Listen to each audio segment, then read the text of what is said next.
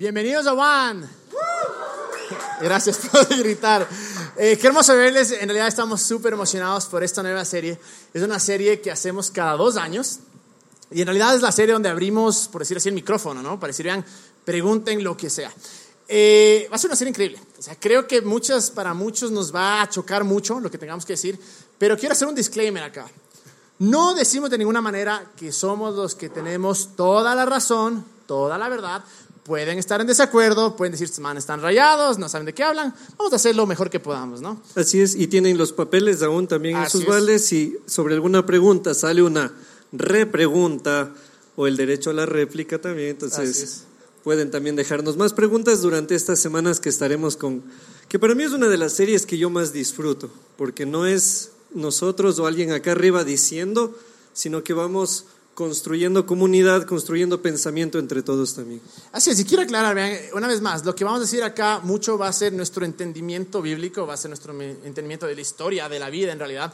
No le estoy diciendo es la única manera, pero hay una razón que vamos a explicar por qué hemos llegado a, a ciertos puntos. Y al mismo tiempo quiero decirles, vean, quiero empezar en verdad esta noche con lo que recibieron en el One Thing, que dice, Dios no se asusta de tus preguntas. Así de fácil. Muchas veces hemos, hemos crecido pensando que Dios, si cuestionas, cuidado vayas a preguntarte estas cosas, es que no tienes fe, es que en realidad eh, eh, a Dios no le gusta que le hagas preguntas, para nada, para nada. Y si Dios no se asusta en estas preguntas, nosotros, primero aquí en Juan, jamás deberíamos asustarnos las preguntas. Y peor como seres humanos, como creyentes, para aquellos que lo son, jamás deberían em, asustarse.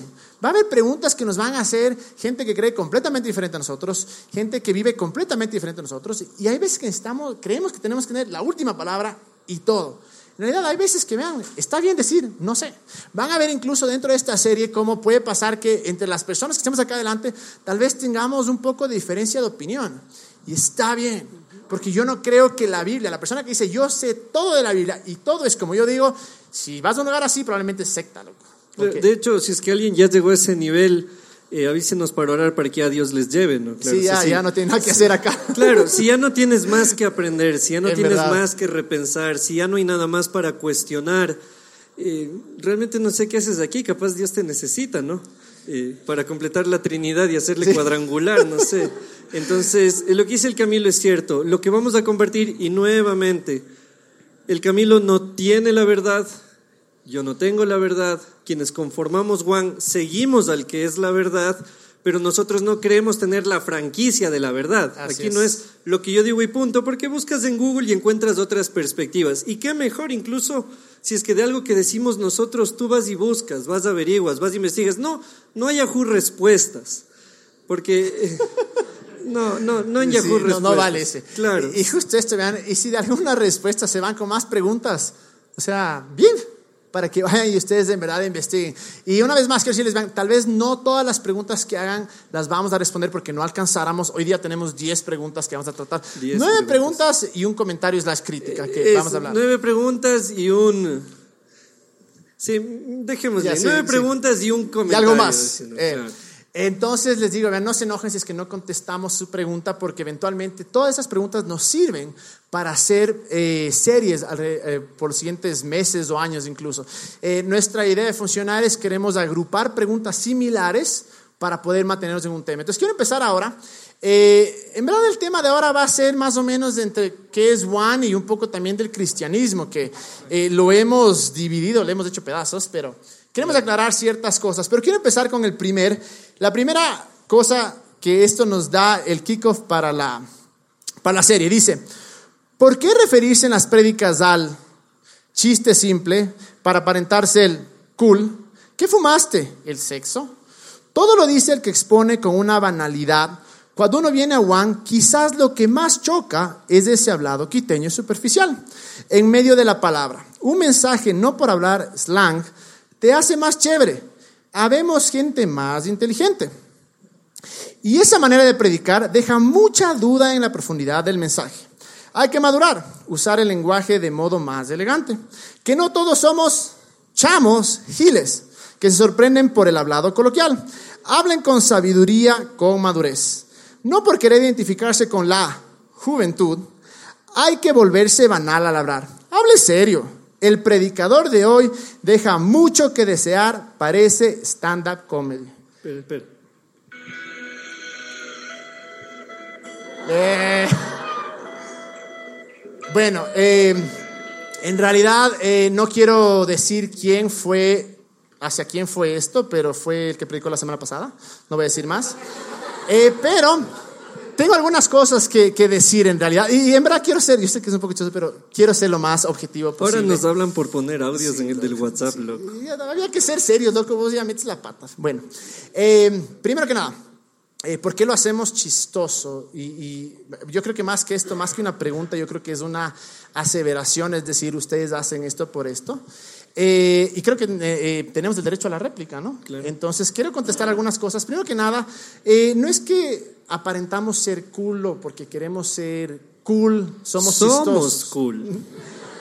En realidad hay una cosa, creemos mucho en ser honestos, creemos ser en reales. Y, les digo, yo que le conozco aquí al, al, afectado, sé que el mismo que es acá es allá. Las mismas tonteras que habla aquí, habla abajo.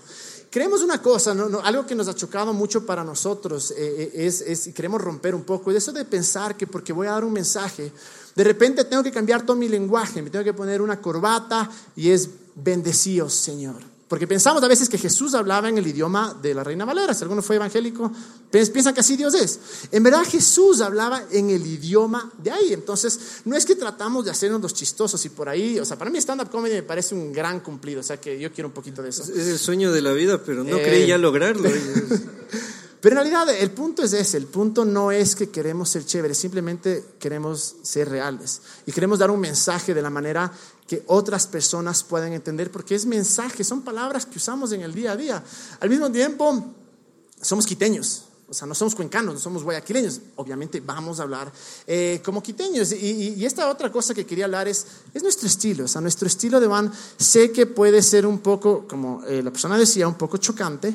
Eh, pero nosotros creemos que lo que hacemos es un lugar donde no quiere decir que somos mejores ni más chistosos para nada, pero en verdad creemos que queremos ser reales y hacerlos de esta manera, como que estarías en un conversatorio. Entonces, primero quiero dejar algo de reflexión en esta parte de que se piensa que porque uno va a predicar, va a dar un mensaje, tiene que cambiar su forma de actuar, su forma de ser, tiene que vestirse diferente y de repente tiene que convertirse en una persona extremadamente sana y hablar, santa, perdón, y hablar con este lenguaje españolísimo o de hace años eh, les diría una cosa, eh, en Salmo 139, 14 dice, te alabo porque soy una creación admirable, tus obras son maravillosas y esto lo sé muy bien. Me encanta como dice, te alabo porque soy una creación admirable. ¿Y con qué quiero dejarles con esta parte? vean, son únicos, ustedes son únicos. Y hay algo que debemos aprender o sacar de Dios de hacer nosotros mismos. Por eso acá nunca nos vamos a parar tratando de imitar a nadie, sino queremos ser lo más reales posibles.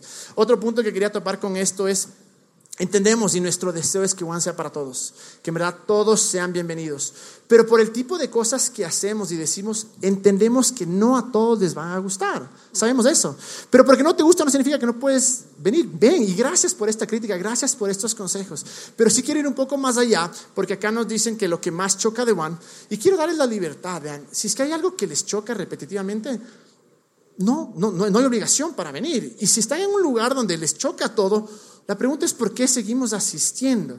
Entonces, a, esta parte que de decir eh, que sí, One es para todos, todo el mundo es bienvenido, nos odies o, no, o, nos ames, One es para todos, pero entendemos que a todos no les va a gustar y está bien, si no les gusta, vean, no hay ningún problema, no, no sientan la obligación de venir. ahí hay algo clave también, si, si te integras a One, intégrate como miembro, no como Mesías porque hay, gente que viene eh, con el espíritu de Mesías, de Harry Potter, de yo voy a salvarles a estos eh, incircuncisos en lenguaje evangeloide, a estos fariseos sinvergüenza y todo. No, no, no, no te integres como Mesías. Si eres el Mesías, hazte tu iglesia, hazte tu secta, eh, consíguete discípulos, alguna cosa. Aquí no necesitamos Mesías, necesitamos gente que quiera ser comunidad. No vengas acá con, tu libreta de papel a decir, bueno, encontremos los, los, errores porque yo les voy a corregir y yo les voy a arreglar y yo sí voy a hacer de Juan el lugar que debería ser. No, Juan es la comunidad que es por ustedes. Juan es lo que es por todo lo que los voluntarios hacen. Juan no es el Camilo o el negro o el liderazgo, Juan somos todos. Y eso se construye de a poquito. Entonces, si tú tienes medio así un complejo de Mesías, eh, pídele a Dios que te quite ese complejo, ¿no? eres bienvenido. Claro, Eres bienvenido, no, pero. Y no te vamos a hacer nada, nadie te va a crucificar ni nada, eso te lo garantizamos. Eh, pero, pero en lugar de Mesías, mejor súmate como miembro. Va a ser más chévere y para vos menos frustrante. Sí, y les digo, si es que hay algo que les choca repetitivamente, una vez más, vean, reconsideren si es acá donde quieren venir. Y también hay una cosita más. Si es que hay algo que te choca, eh, porque hay cosas que, que les chocan, pero quieres seguir aquí también déjanos el comentario, pero no nos digas chamos giles, no sea. Esa es la otra parte. Di, bro, no sé, esto me incomoda, ¿qué tal si mejoramos? Pero no. de, lo que yo leo este mensaje, y, yo sé que cuando uno lee es completamente diferente, las grandes peleas son porque leíste un mensaje y tú le pusiste el tono, eh, pero tal vez siento que estaba una persona un poquito indignada y molesta, pero lo interesante es cómo dice, yo sí soy inteligente, es, es decir, los demás no son inteligentes. Yo no soy chamo gil, es decir, todos ustedes chamos giles. Y eso me lleva a la segunda pregunta que nos hicieron, que dice, ¿por qué el cristiano se siente superior a los demás?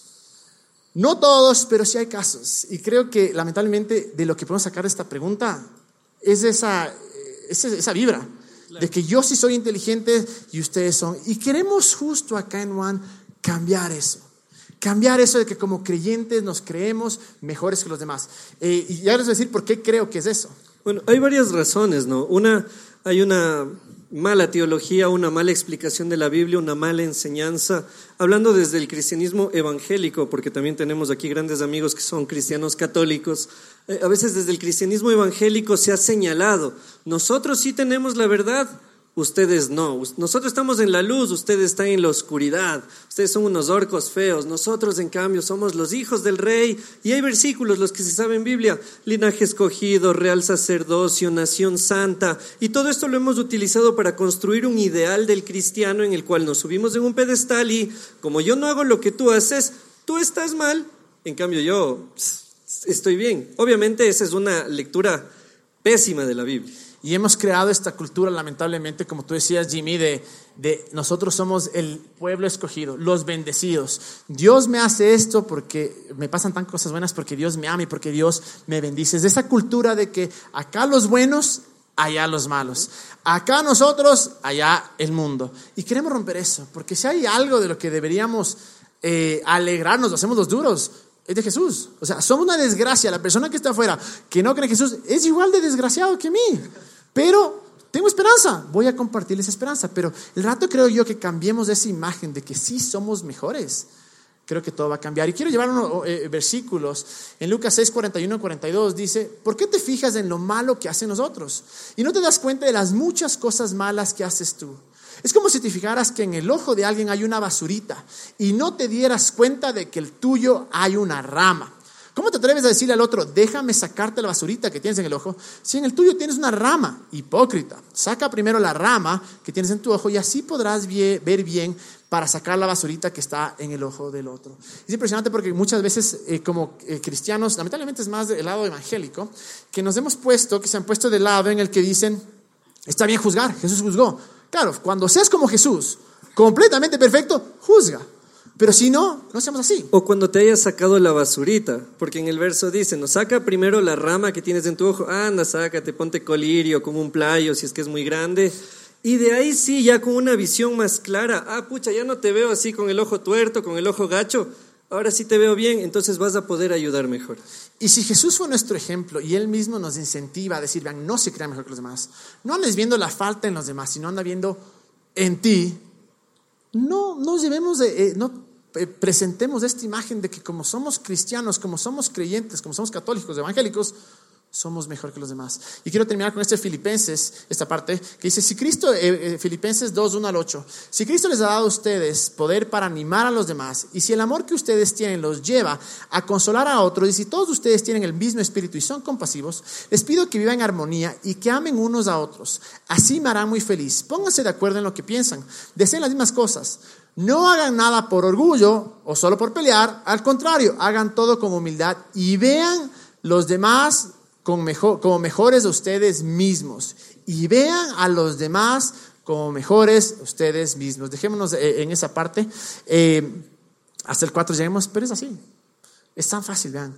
Dejemos de vernos mejores y queremos eso realmente aquí en a cambiar. Y es justo el punto de Jesús. Jesús vino, así su mano, dejó todo y jamás vino a decir yo soy más. Dijo yo vengo a servir. Así es que si alguno, yo creo que todos somos culpables de esto, de creernos mejores porque creemos en Jesús. Eso tiene que cambiar por completo. Sí, aparte de que nos creemos mejores por el equipo de fútbol, por el color de piel, por el auto que tienes, por el barrio en el que vives, si vives al norte o al sur. Eh, que no sea Jesús un motivo para seguir inflando el ego. Más bien que Él sea justo la persona que nos ayude a ponernos en horizontal con todos, ¿no? Una pregunta que nos hicieron también es, ¿es necesario bautizarse en iglesias cristianas? E, esta es una pregunta muy sencilla de responder. ¿No es necesario bautizarse en la iglesia cristiana o católica? Porque no te bautizas a una iglesia. Eso, es necesario bautizarse. Ahora, ¿qué cambia entre el bautismo católico, que yo lo recibí, yo también. Sí, sí. Orgullosamente. Si, lo uno no funciona, el otro, el otro me salva. claro. Eh, de seguro tenemos amigos católicos, algunos hicieron el catecismo, deberán recordar que el bautismo es uno de los sacramentos. Entonces, desde chiquito te bautizan, pero esto viene de la época de la colonia. Entonces, de te pongo un nombre en español y te bautizo. Y ahí está Eugenio Espejo, pueden ir a buscar la historia. Entonces, el bautizo eh, desde la perspectiva católica o quienes tenemos familiares católicos, sabemos que se lo cumplió por una tradición, por un rito. El bautismo que propone Jesús en Mateo al comienzo, en los que, capítulo 3 o 4, este bautizo no es un bueno, écheme agüita y ahí a ver si es que me lanzan una bendición. Lo que era el bautizo era una demostración pública de que tú estabas siguiendo a Jesús. Como si el Camilo y yo hoy día viniéramos con la camiseta de nuestro equipo, que sabiendo que hay gente, dices, yo me pongo la, del mejor equipo del país, de la liga, o en el caso del Camilo, la del Barcelona, ¿no? Y, y dices, públicamente demuestro en lo que creo, lo que sigo. El bautizo que Jesús propone, que Juan el Bautista venía trabajando, no es un bautizo de rito, es un bautizo de que la gente te vea. Ahora imagínate en ese tiempo, todos viendo ¡Ah! otro hereje que abandona el judaísmo. Y, era, una de, era de valientes bautizarse. Entonces, si tú estás considerando esta opción, dices, yo me bauticé de niño, el Camilo digo, igual nos bautizaron de niños, no fue nuestra elección, ahora tienes una oportunidad de decir, ¿sabes qué? No quiero que haya sido un rito o tener un diploma, quiero de verdad demostrar públicamente que yo sigo a Jesús. Y es justo eso, no es que, eh, ¿dónde bautizarte? Puedes bautizarte, como le hemos dicho en Juan, en una piscina, en una tina. Eh, y es justo el punto, si es que ustedes son bautizados católicamente, hermoso, y den gracias a sus padres, porque sus padres quisieron que crezcan en esta fe desde chiquitos. Ahora, lo que proponemos nosotros incluso es decir, vean, ya que son grandes y quieren bautizarse, es chévere tomar la decisión también. Es más, de este año vamos a hacer bautizos para todos aquellos que quieren hacerlo. Número cuatro. Sí, mi mamá es adventista y habla de los ancianos de la iglesia, diaconisas, y cuando habla de eso no sé si es parte del Antiguo Testamento. Ya, eh, no. Eh, Pablo, en una de sus cartas, él empieza a dar orden a la iglesia. Recordarán que Jesús tiene su, su gente, tiene su crew, de repente Jesús se va y de ahí la iglesia es como que dicen, bueno, ¿y ahora cómo nos organizamos? O sea, no es que Jesús tenía un connect no, no había un next. Él tres años se bancó con, la gente. Entonces Pablo empieza a sentar ciertas bases. Dice, vas a, vas a nombrar ancianos, lo que en inglés se les llaman los elders, que los mormones por eso siempre han visto, me imagino el letrero que dice elder. Yo pensaba que todos se llamaban elder, pero les, les juro por esta. Hasta que una vez voy al diccionario y veo que elder es líder. Entonces Pablo empieza a, nombrar elders, que serían ancianos, o líderes, gente que guíe a la comunidad, eh, menciona a los diáconos, a las diaconisas, gente que se encargue de administrar la comunidad, de si es que hay aportes económicos, distribuir bien. Entonces diáconos, diaconisas, ancianos, eh, son, ¿qué se diría? Son cosas administrativas. No están en el Antiguo Testamento, están en el Nuevo. En Juan no hay diáconos, en Juan no hay diaconisas. Lo que tenemos somos voluntarios porque es la manera como esta comunidad se ha organizado. Y líderes de área, que son realmente, ¿cómo te dices? Administrativo y gente que está ahí para servir a los el demás. Elder Camilo. El, eh, belleza ese nombre. Eh, quinta pregunta. ¿Por qué descubrieron la gracia de la noche a la mañana y no cuando conocieron a Dios? Bueno, no, no, no, fue, en mi caso no fue de noche a la mañana, o sea, fue un proceso largo. ¿Y por qué no cuando conocí a Dios? Porque mucho depende de la, de la manera en la que te presentan el cristianismo, de la manera en la que te presentan a Dios. Y para ser honestos, cuando yo estudiaba teología, la Biblia en Estados Unidos, eh, a mí no me gustaba escuchar la gracia, porque yo era el tipo que me levantaba a cuatro y media a orar tres horas, me leía dos capítulos diarios, que habré leído, pero me los leía. No decía una mala palabra. Todos mis CDs de punk, hasta ahora me arrepiento, pero los boté. Eh, corté amistades. Eh, y claro, para mí, ¿por qué gracia? ¿Qué van a estar gracia? Yo soy perfecto. Yo decía, Dios me bendice. Y yo creo que parte de ser humano es, es eso, que dices, me encanta saber que yo me lo gané.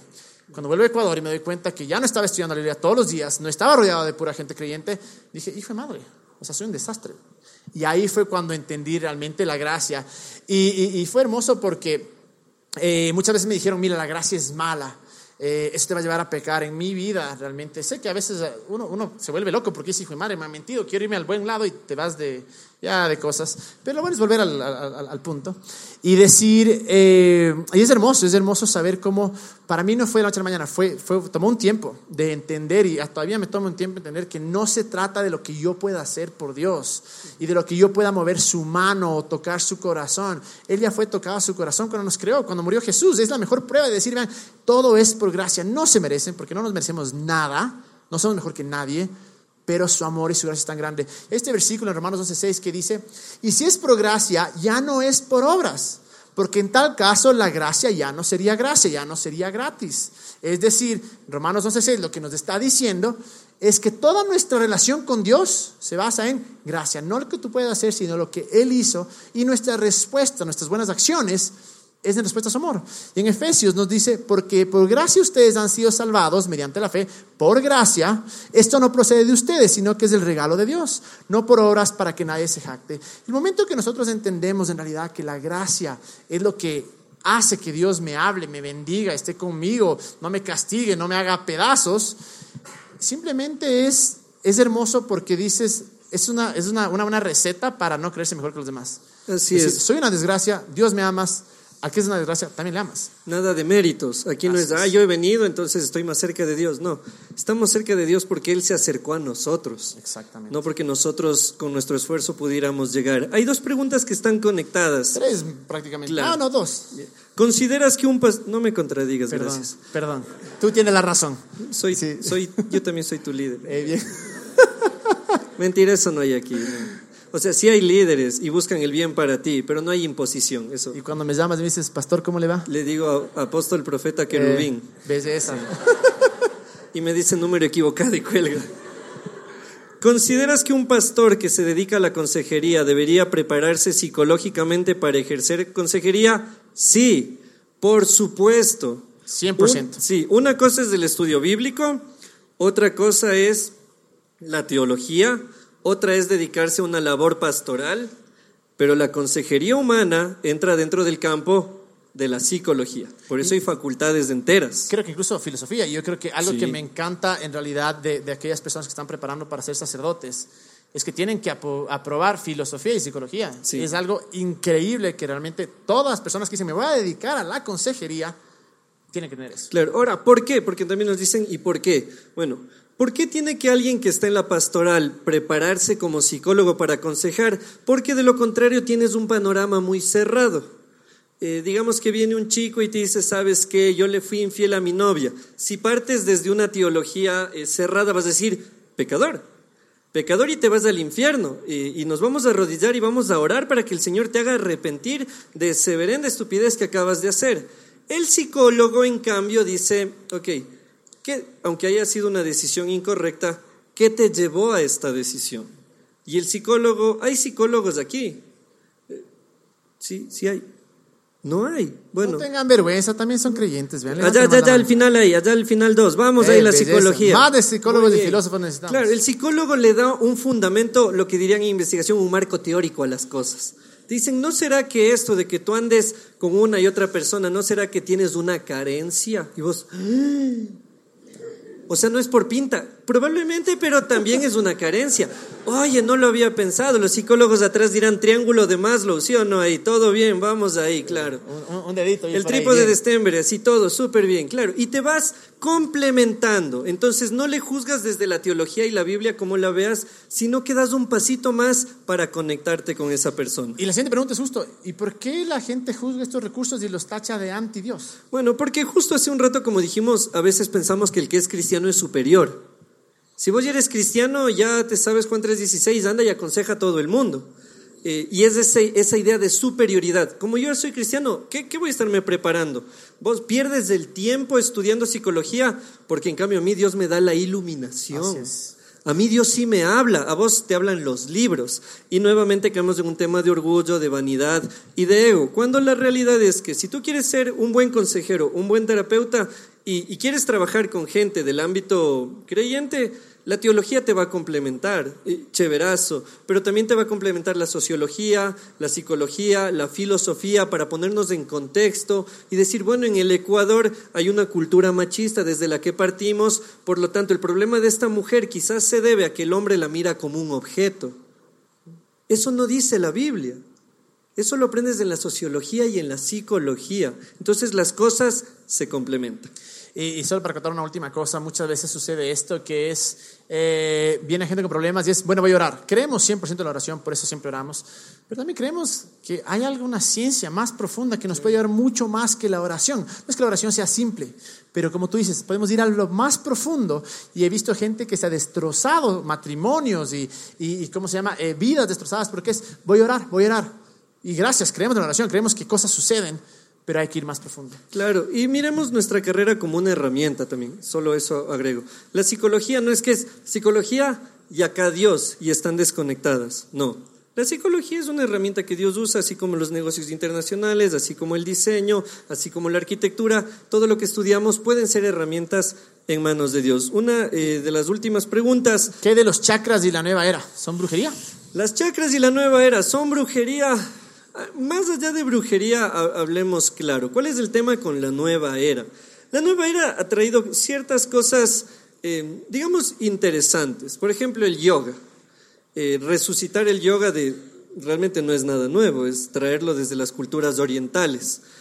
Pero el tema, eh, filosóficamente hablando, de la nueva era, es que excluye a los agentes externos y pone al hombre en el centro.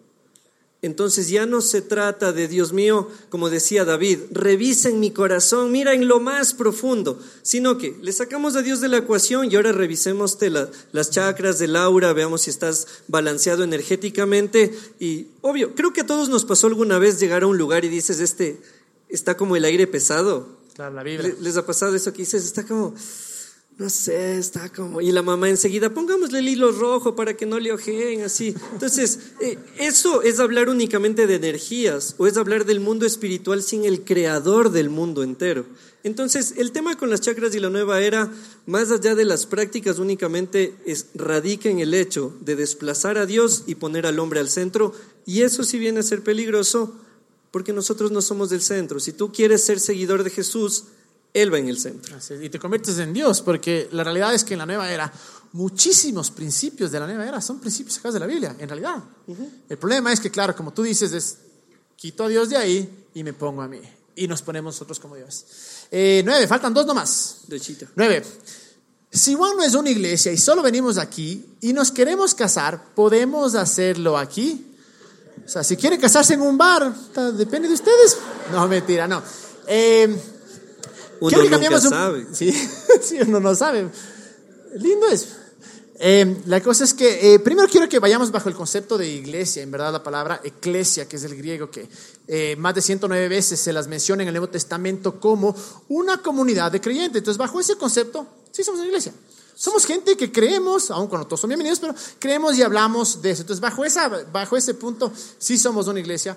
Somos diferentes, no tenemos una denominación específica porque aun cuando tenemos trasfondo evangélico y trasfondo católico, no nos identificamos con el uno y con el otro. Somos un poco más tirados al lado evangélico, pero en realidad cuando nos dicen que somos, somos cristianos. Creemos en Jesús, creemos en que todos somos uno y somos lo mismo. Entonces, bajo ese concepto de que sí somos, eh, y les quiero hablar de, la otra parte, eh, les cuento que la Biblia nunca dice que un pastor o un sacerdote tiene que casarte, jamás.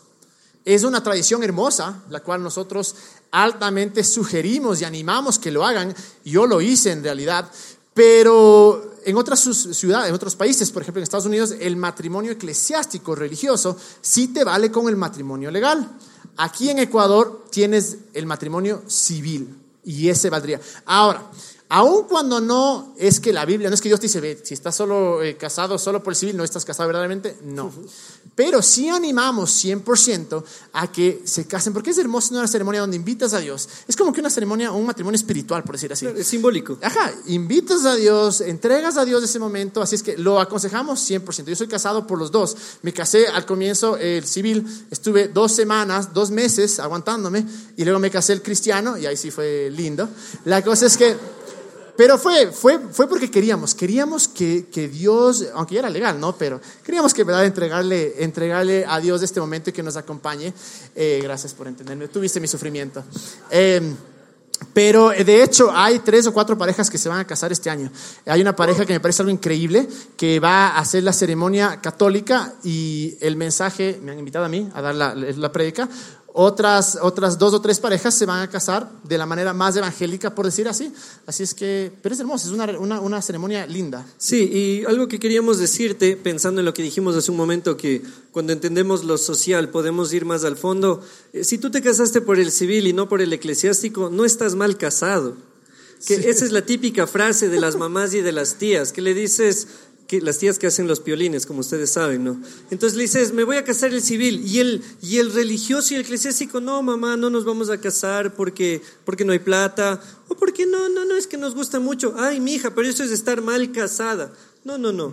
Un matrimonio bien es donde la pareja sabe la decisión que está tomando, donde legalmente elige ante la sociedad conformarse como uno solo, porque yo sé, a todos alguna vez nos tocó el momento de decir, pero ¿y para qué casarte el civil si el matrimonio es solo un papel? Sí, es un papel que te va a facultar para decir públicamente, no hay, o sea, te amo tanto que no tengo vergüenza de firmar algo que ratifique que quiero estar contigo. Más allá del contrato social es el hecho del compromiso. Ve, me importas tanto que podríamos ir a vivirnos juntos, pero ¿sabes qué prefiero?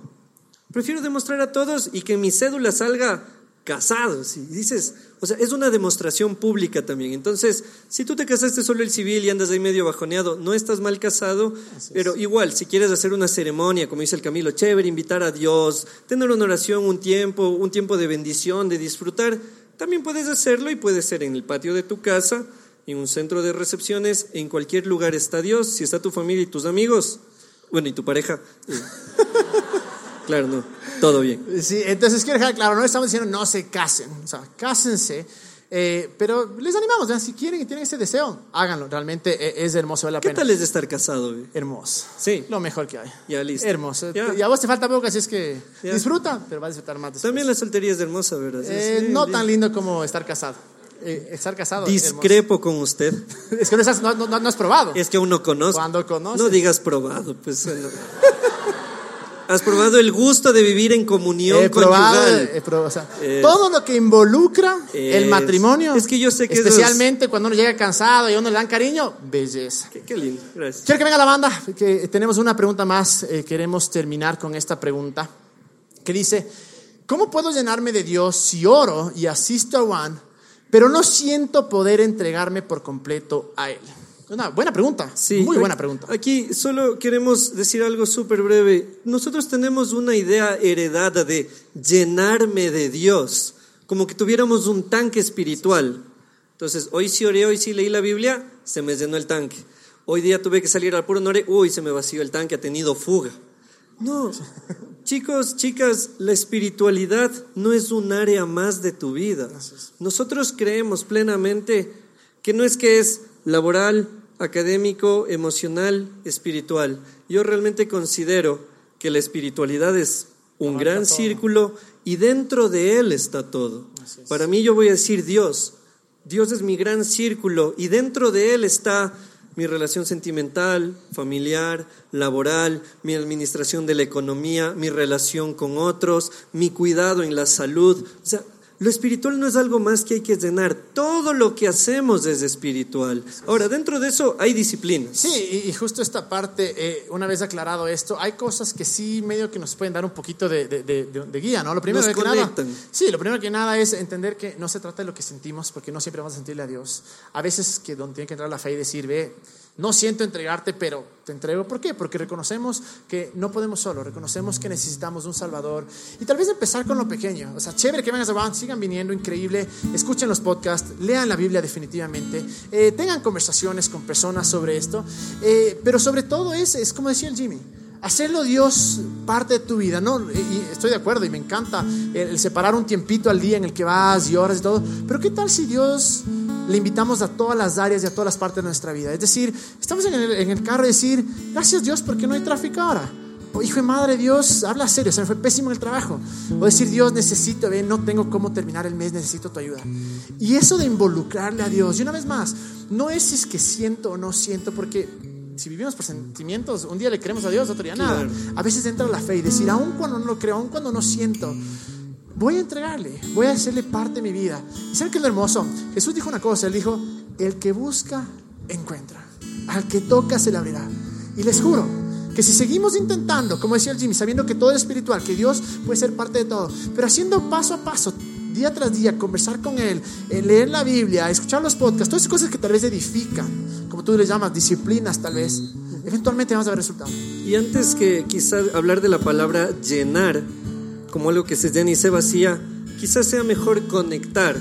Porque hay cosas que sí a veces interfieren en la conexión, ¿no? Pero si las quitamos, restauramos la conexión. No te olvides que Dios no se aleja. No es que si tú te mandas una jalada o una alguna cosa mala, Dios, ay, me voy. Se asustó y se fue. Claro. Más bien somos nosotros los que nos alejamos. Él siempre es fiel y Él siempre está con nosotros. Y no se olviden que Dios no se asusta de nuestras preguntas. Así es, pongámonos de pie. Queremos orar. Queremos orar específicamente por esta última parte para que, si saben, si han venido acá por el suficiente tiempo, saben que si hay algo que es nuestra visión principal es Jesús es que todos lleguemos de este entendimiento, que todos lleguemos de este conocimiento de Jesús.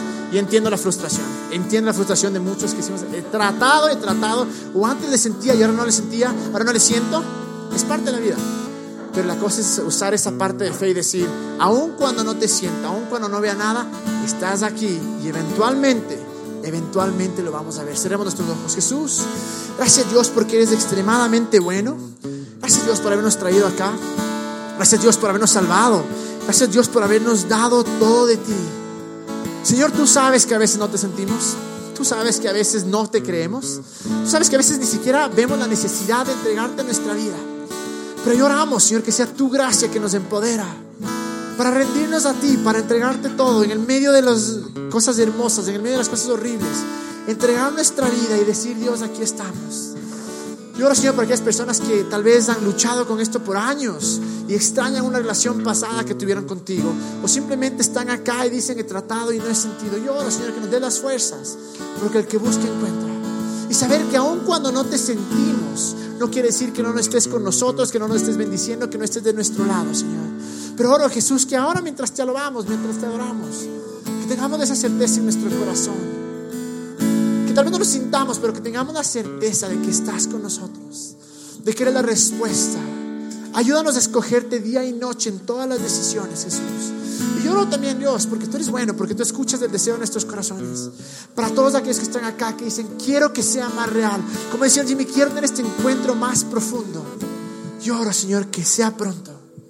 Para que no solo vivamos de una teología, de unos pensamientos, sino que vivamos de una realidad porque eres un Dios real, un Dios bueno y un Dios sobrenatural.